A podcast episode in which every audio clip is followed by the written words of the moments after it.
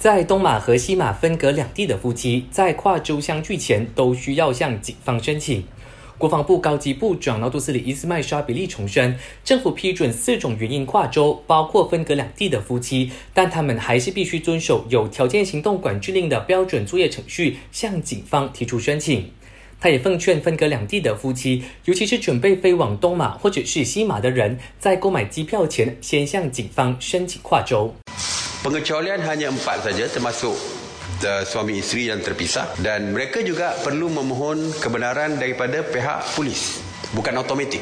Jadi yang nak merentas ke Sabah atau Sarawak juga perlu mendapat kebenaran daripada polis. Saya dah katakan dulu bahawa sebelum mereka membeli tiket pesawat dapatkan kebenaran daripada pihak polis dulu. 至于执法单位会否在六月九号后继续设置路障，伊斯麦沙比利表示，这一切还取决于政府会否延长有条件行管令。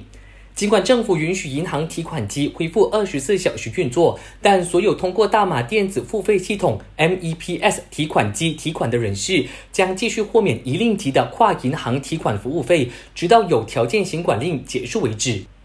早前流传，一名来自雪州市安南的新冠肺炎病患曾到访森美兰的爪溪镇，导致病毒扩散。不过，瓜拉比劳县灾难委员会已经否认消息。